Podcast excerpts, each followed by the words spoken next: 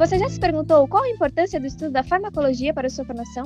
Você é daqueles alunos que não conseguem entender os princípios da farmacocinética? Se sim, esse podcast é perfeito para você. Ladies and gentlemen, sejam bem-vindos a essa edição especial do DrogaCast. O podcast que não será uma droga.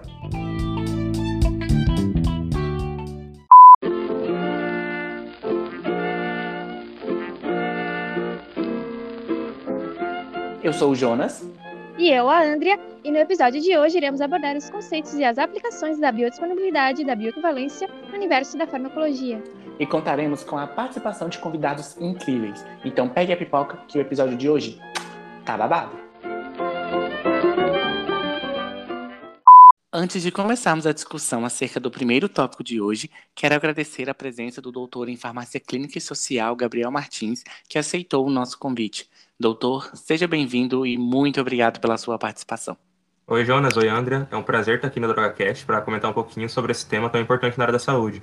Muito que bem, pessoal. Agora iremos falar sobre o primeiro tópico de hoje, que é biodisponibilidade. O que é biodisponibilidade? Basicamente, ela está relacionada com a extensão e a velocidade em que um fármaco consegue entrar na circulação sistêmica e alcança seu local de atuação.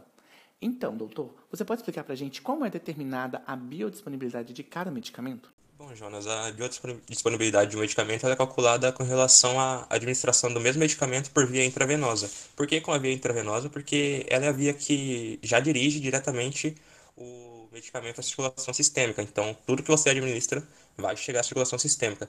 E para calcular, então, você vai fazer uma proporção simples. Você vai dividir a concentração administrada por uma outra via de medicamento pela concentração administrada desse medicamento pela via intravenosa. Aí você também pode usar aqueles gráficos, fazer a divisão da área sobre a curva, que é a AOC, para cada um dos parâmetros. É bem simples. Mesmo que simples, né, doutor? Essa proporção deve ser bem feita e a taxa calculada corretamente para evitar enganos. E um próximo ponto que eu quero trazer para discussão é que nas diversas farmácias é, encontramos os medicamentos de diversas formas.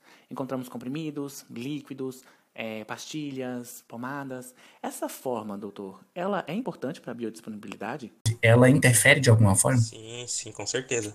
A forma, a gente tem várias formas, principalmente na via oral, né? Então a forma ela, do medicamento ela é pensada, ela é estratégica para que o medicamento ele atinja uma bioequivalência suficiente para que ele atinja uma concentração adequada para proporcionar um efeito terapêutico, para que ele tenha esteja na janela terapêutica pelo tempo adequado para o seu funcionamento. Sabe, uma analogia que eu gosto bastante é como um corte de carne o seu corpo seria o cozinheiro, o medicamento é o corte de carne. Se você dá um corte de carne grande, um filé, por exemplo, o seu corpo vai trabalhar com esse corte de uma forma para fazer um produto, ou seja, um efeito, um prato diferente.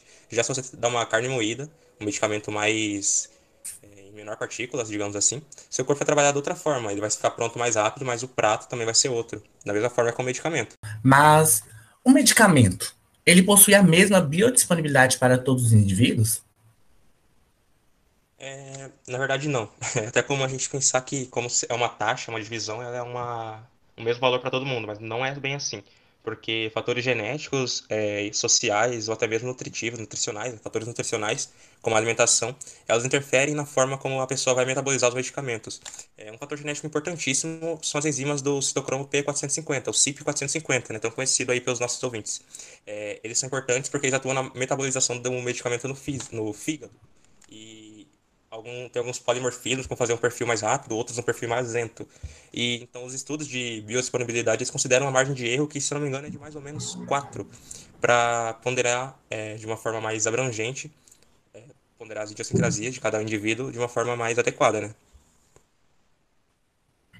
Não, verdade, doutor. E é interessante, né, que a genética está presente em tudo, interfere em muitas coisas dentro do nosso organismo, né? Mas é, foi mencionado que existem algumas diferentes vias de administração. Qual é a importância de ter tantas opções assim? Hum, a gente tem várias vias de administração para que a gente possa tratar uma condição específica da forma mais adequada. Por exemplo, se é uma emergência, você vai usar a via intravenosa porque ela vai já diretamente na circulação administrar o fármaco, direcionar o fármaco já para a circulação. Mas ela tem alguns riscos, né? O paciente ele pode ter algumas reações exageradas, tem que ter um profissional ali para utilizar essa via, então ela já é um pouco mais cara. Então a gente tem uma via que é mais lenta, mas ela é bem mais acessível ao paciente, ele mesmo pode administrar o medicamento por essa via, que é a via oral. O medicamento ele, é, vai ser absorvido mais lentamente, mas o efeito tende, tende a ser mais duradouro. A administração da droga ou do medicamento, melhor dizendo, tende a ser mais passada. E assim vão com as outras vias. A via subcutânea, ela tem uma absorção um pouco mais lenta também, mas é, é usada para condições específicas. A intramuscular tem uma maior vascularização, então vai ser absorvido um pouco mais rápido, mas tem que ter um preparo especial do que vai ser administrado. Então, conforme a via, a gente vai poder tratar uma condição específica. Então, doutor, é, você acabou de comentar né, a importância de, das diferentes vias de administração, mas vamos partir para outro princípio agora. Vamos comparar a biodisponibilidade de dois fármacos. Se a proporção total de um fármaco que chega à circulação sistêmica é igual à do outro, mas com velocidade de absorção diferentes, eles possuem a mesma biodisponibilidade? Tipo, essa velocidade, ela tem alguma influência? Hum, essa é bem interessante porque naquele gráfico bem comum em farmacologia de concentração por tempo, a gente não vê diretamente a velocidade de absorção, né? mas indiretamente a gente vê. E ela é sim importante para o efeito terapêutico do medicamento. É porque quanto mais rápido o medicamento for absorvido, maior vai ser a concentração máxima que ele vai atingir isso em um menor período de tempo. Então, logo em sequência, ele vai ser eliminado e ele tende a sair de uma coisa que a gente chama de é, janela terapêutica que é uma concentração, uma faixa de concentração dentro da qual o medicamento vai ser efetivo para tratar uma condição. Abaixo dela ele não produz muito efeito e acima dela ele tende a ser tóxico. Bom, então o que a gente pode fazer para entender melhor isso é pensar dois fármacos, um A e um B, por exemplo. O fármaco A é absorvido bem rapidamente e o B bem lentamente. O fármaco A ele vai atingir uma concentração máxima bem rápido, mas vai cair na sequência. Então ele não vai ter uma duração muito boa para algumas condições. Já o fármaco B, ele vai paulatinamente atingindo uma concentração dentro da janela terapêutica e ele perdura lá por um tempo um pouco maior. Então ele vai caindo, caindo, caindo bem lentamente, porque a absorção ainda vai ocorrer paralelamente à eliminação e ele vai ter uma duração maior. Então ele tende a ser específico para algumas condições que demandam um espaçamento maior entre as doses do medicamento. É, é como se a gente estivesse administrando o mesmo fármaco, mas por vias diferentes, sabe? O A seria a via é, intravenosa e o B outra via de administração, absorção mais lenta. Muito, muito interessante isso, doutor. E agora, só para finalizar o nosso tópico, abrimos uma caixinha de perguntas lá nas nossas redes sociais, no Instagram, e selecionamos aqui algumas perguntas dos nossos ouvintes, algumas dúvidas, e eu vou ler aqui agora a dúvida de um deles, é, que diz o seguinte: Mas afinal, qual é a importância da biodisponibilidade? Eu preciso saber dela quando for tomar um medicamento? É, bom, como paciente, provavelmente não, porque raramente um médico ou um, um farmacêutico pergunta ou informa a biodisponibilidade de um medicamento para a pessoa. Mas no background, no background no, por trás das rotinas, do desenvolvimento de um medicamento, é importante sim.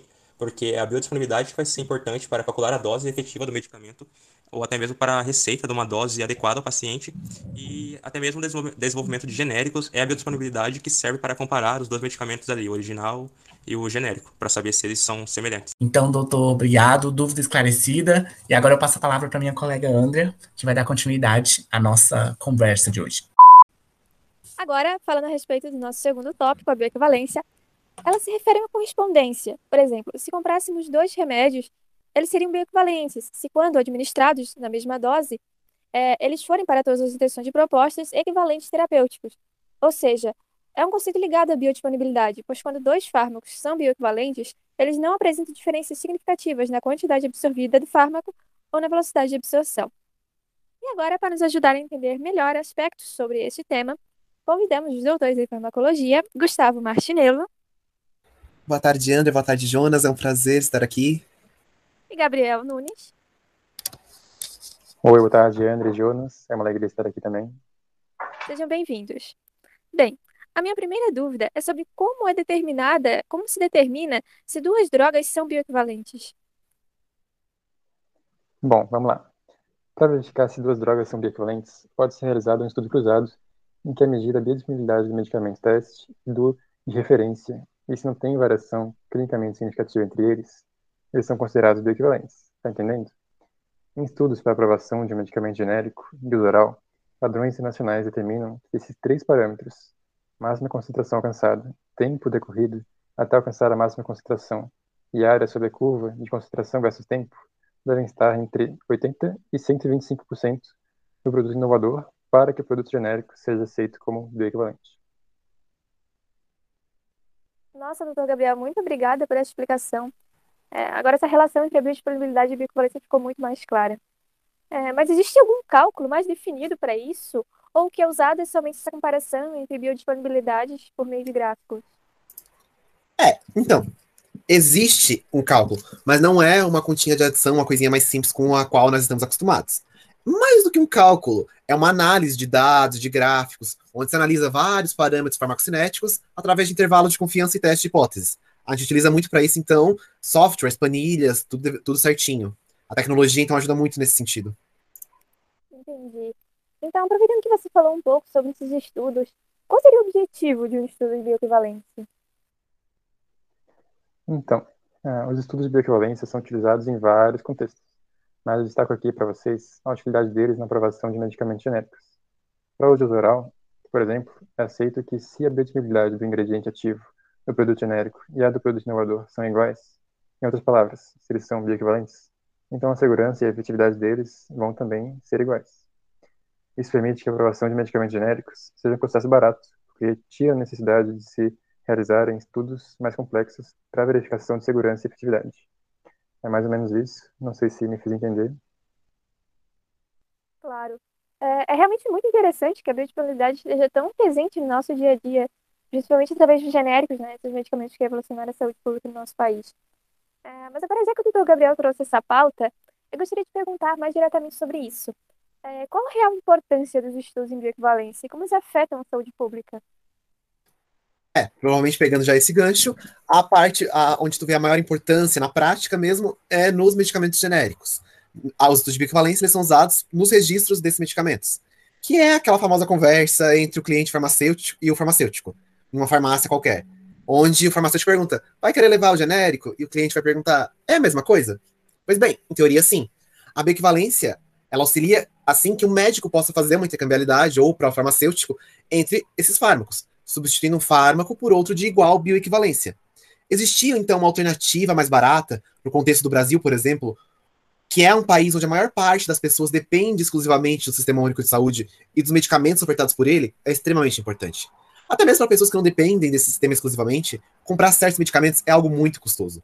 Os medicamentos genéricos, eles auxiliam, então, nessa parte do orçamento, tanto do, tanto do Estado, do governo, quanto das pessoas, ao surgir com algo mais barato que medicamento dito inovador ou de referência. Nossa, realmente, esse questionamento das pessoas, né, nas farmácias, é sem dúvida é muito comum. E é para isso que a gente está aqui, né? Para que todas as pessoas, em geral, tomem conhecimento sobre esses conceitos tão importantes. É... Bem, é, nós selecionamos outra dúvida aqui é, de um dos nossos ouvintes. Eu vou ler aqui para vocês. É, uma droga, ela pode ser substituída por outra bioequivalente? Essa é uma pergunta muito boa. Se você me permite fazer uma observação, nós não usamos a expressão drogas bioequivalentes, porque a droga é apenas o princípio ativo e os estudos de bioequivalência são feitos com o princípio ativo e o recipiente. Por isso dizemos que eles são medicamentos bioequivalentes. Agora, sobre se os medicamentos bioequivalentes são intercambiáveis, realmente é uma dúvida de muita gente. Dois medicamentos bioequivalentes são considerados substitutos um do outro, então os médicos podem prescrever um ou outro. É importante que isso fique bem claro. Contudo, existem alguns cuidados dependendo do tipo de medicamento. Por exemplo, em determinado paciente foram necessários pequenos ajustes de dosagem para alterar a eficácia e toxicidade do medicamento. Nesse caso, a troca por um produto com o mesmo princípio ativo pode tornar necessário novos ajustes. Esses ajustes podem ser necessários porque em estudos de bioequivalência tem uma margem de variação aceitável, de 20% até, entre o produto teste e de referência. Essa variabilidade, mesmo que seja baixa, pode alterar a resposta clínica e pode exigir um novo período de adaptação e ajuste. Portanto, ajustada a dose de medicamento, é desaconselhável a troca do produto em uso, seja ele de referência ou genérico, entendeu? Cuidado é especialmente importante para medicamentos de reposição hormonal e anticoncepcionais, mas é menos importante para outras classes de medicamentos. Nossa, doutor, muito obrigada por essa correção sua. Acredito que a maioria de nós nem fazia ideia da diferença entre esses termos e a sua fala sobre esses ajustes de dose necessários para cada paciente agregou muito a nossa conversa. Muito obrigada. E para finalizar o nosso podcast, eu gostaria de agradecer imensamente a vocês por terem aceitado o nosso convite. Muito obrigado pelo convite também. Tchau, tchau, gente. Muito obrigado pelo convite. Foi maravilhoso estar aqui com vocês. Tchau, tchau. Muito obrigado pelo convite, pessoal. Foi um prazer estar aqui. Até mais.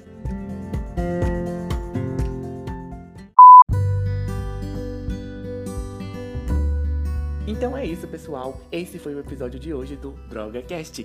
Obrigado pela sua companhia e nos encontramos no próximo. Até lá!